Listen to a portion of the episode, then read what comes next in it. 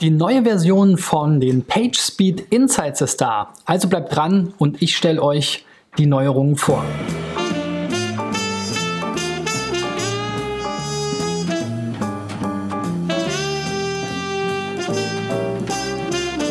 So Freunde, das ist die 347. Folge von SEO Driven und der 14. T3N SEO Check. Ähm, mein Name ist Christian B. Schmidt von der SEO-Agentur Digital Effects aus Berlin und ähm, ich versuche in diesem Jahr unter anderem hier in Zusammenarbeit mit T3N 1000 Websites bei der Suchmaschinenoptimierung zu helfen und euch jeden Tag in meinem Format SEO Driven und einmal die Woche beim T3N SEO Check ein SEO-Thema näher zu bringen. Und heute haben wir mal quasi eine News, denn vor zwei, drei Tagen wurden die PageSpeed Insights von Google gelauncht. Es gibt jetzt die fünfte Version von diesem Tool und äh, ja, Google pusht ja das Thema PageSpeed ähm, enorm und ähm, ja, sinnvollerweise sollte man sich natürlich auch als Webmaster immer über die Geschwindigkeit und Nutzerfreundlichkeit seiner Webseite Gedanken machen.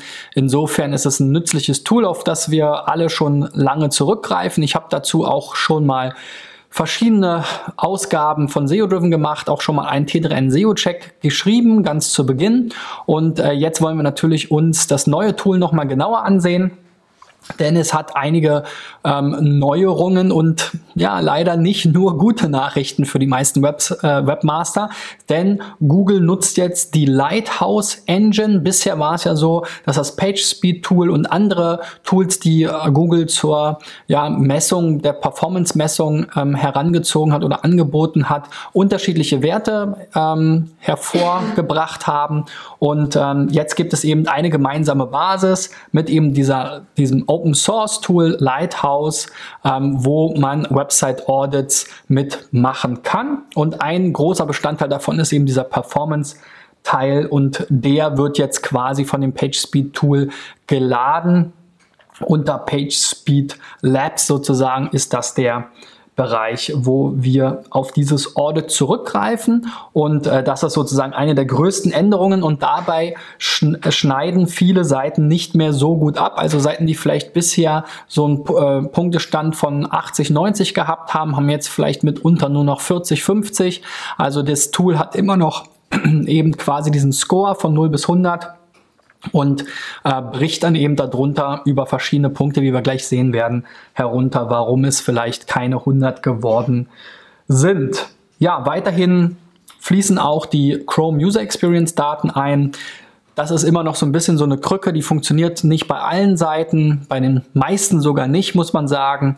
Und ähm, äh, hat auch nicht unbedingt immer einen direkten Zusammenhang oder es besteht kein direkter Zusammenhang halt einfach zwischen diesen äh, Score, der da ausgerechnet wird und diesen Nutzerdaten. Das kann eben unterschiedlich sein.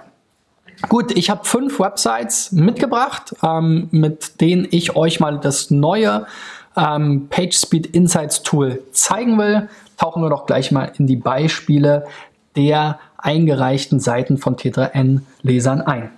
So, und los geht's mit backyardracing.ch. Hier haben wir leider einen relativ niedrigen Score von 20, 20 von 100 Punkten. Das Ganze wird dann hier in drei Bereiche eingeteilt. 0 bis 49 ist niedrig, 50 bis 89 ist durchschnittlich und 90 bis 100 ist dann ein guter grüner Wert, quasi nach dem Ampelprinzip. Das ist immer ganz schön zur ersten Orientierung natürlich. Ähm, ja, uns wird hier auch nochmal gesagt, dass dieser Score eben auf Lighthouse ähm, basiert, so wie eben schon besprochen. Und wir sehen auch, von wann die Analyse ist. Diese Daten dann werden eben dann hier unten auch nochmal weiter heruntergebrochen. Und was hier eben äh, interessant ist, ist, dass hier eben diese Felddaten vorliegen. Das sind eben die ähm, Performance-Daten aus dem Chrome User Experience Report. Das ist, wie gesagt, leider nicht bei allen Websites der Fall, aber eben ja, bei immer mehr und ähm, ja, die, vor allem die, die eben auch ein bisschen Traffic drauf haben, weil das basiert ja, wie gesagt, auf Nutzungsdaten von Chrome-Usern und ähm, da müssen dann natürlich auch ein paar drauf sein, damit das dann entsprechend erfasst werden kann. Das wird immer für die letzten 28 Tage täglich ähm, aktualisiert.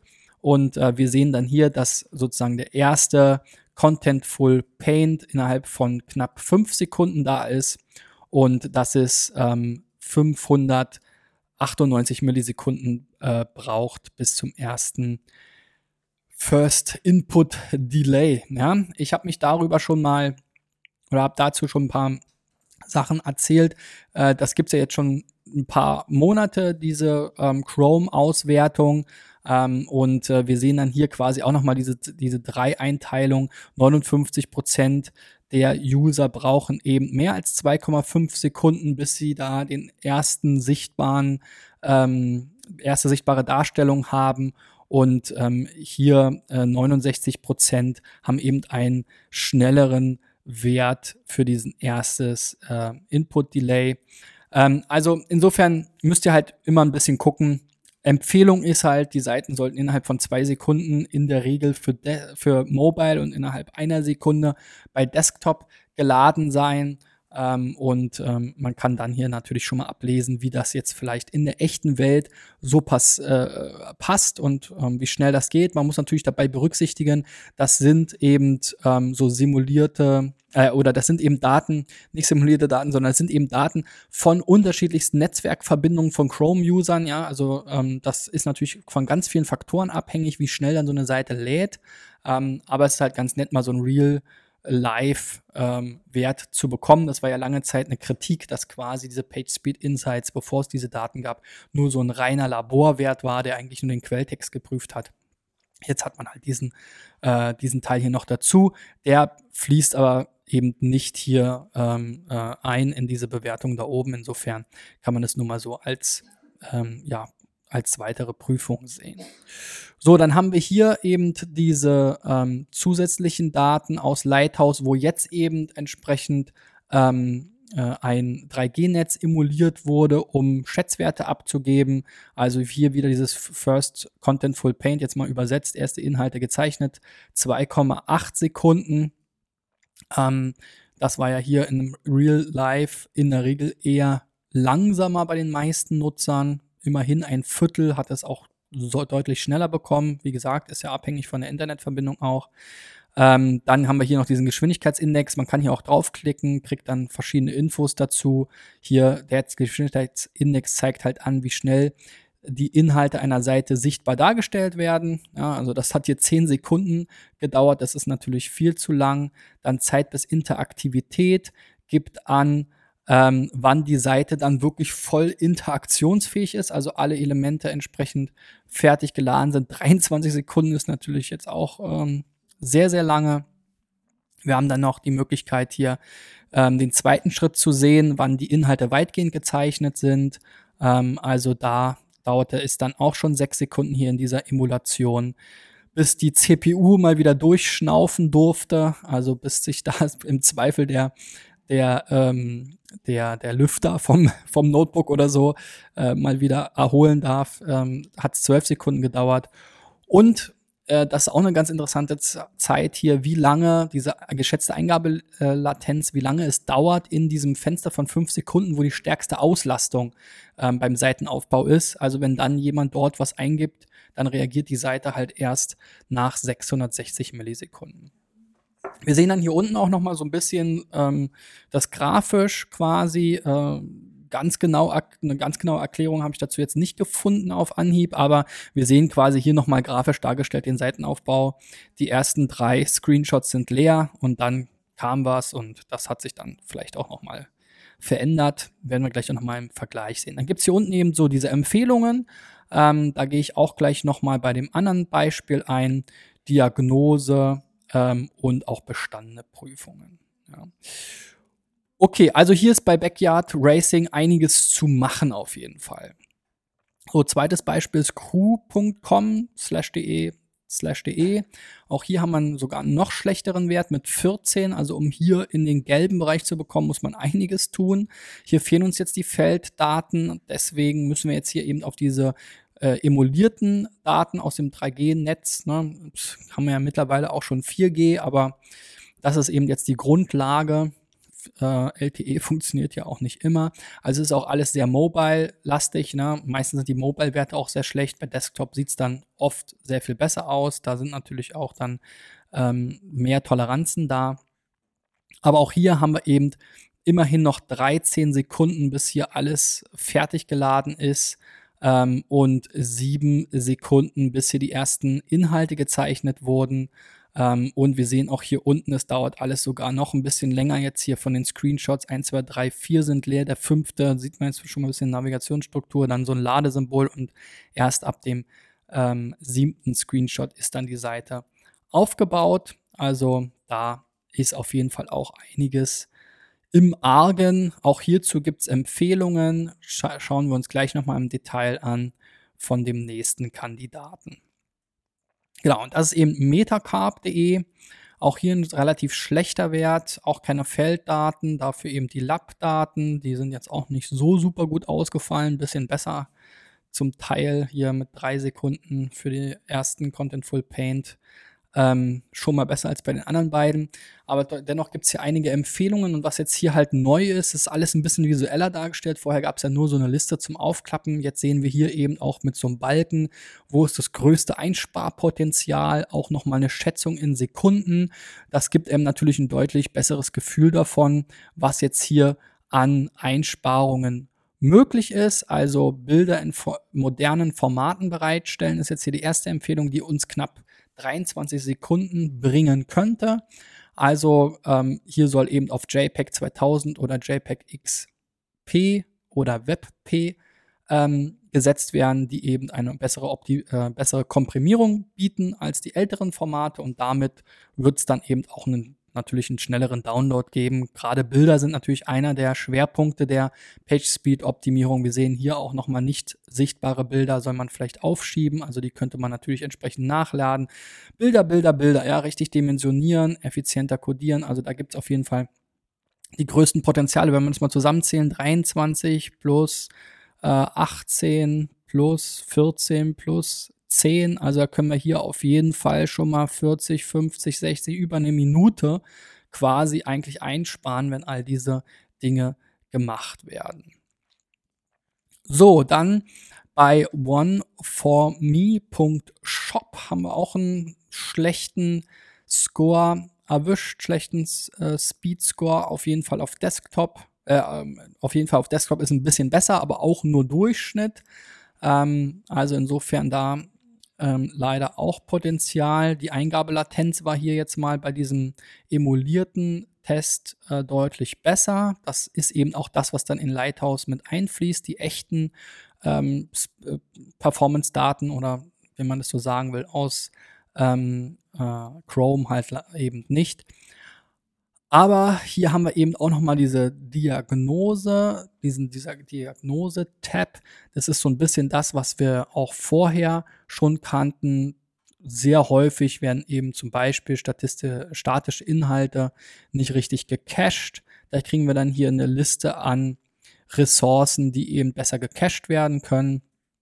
Hier ist eben gar keine ähm, Cache-Zeit eingestellt und ähm, das heißt, der Browser speichert die Daten oder speichert das eben nicht wirklich zwischen.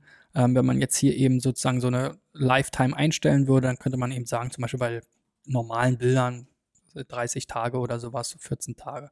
Und dann würde der Browser die so lange eben aus dem Cache, aus dem eigenen Cache nehmen, sofern er die Seite schon mal gesehen hat oder die Ressource schon mal aufgerufen wurde.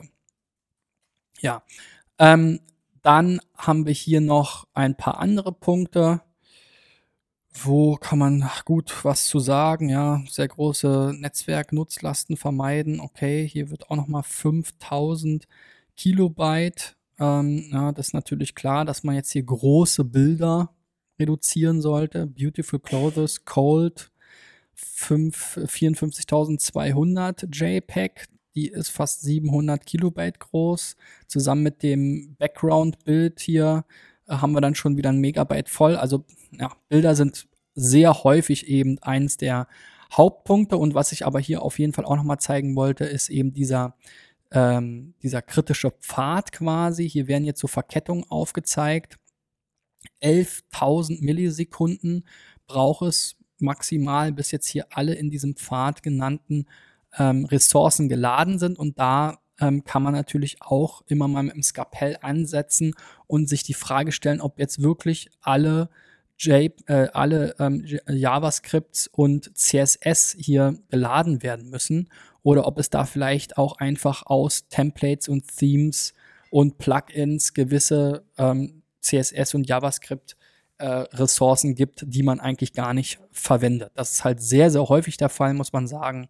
Gerade so bei WordPress und Co., wo man dann meist so Multipurpose äh, Anwendungsfälle ähm, vorbereitet bekommt, aber dann nur ein Drittel davon nutzt.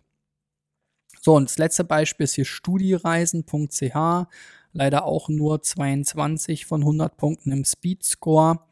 Ähm, also auch nicht sonderlich gut abgeschnitten. Auch hier 11 Sekunden hat es gedauert, bis die Seite dann voll nutzbar ist. Ähm, Ressourcen beseitigen, das Rendering blocken, das ist ja einer der, der typischen Punkte, die immer kommen ähm, oder sehr häufig. Dazu habe ich auch schon mal in einem früheren T3N äh, SEO-Check was geschrieben.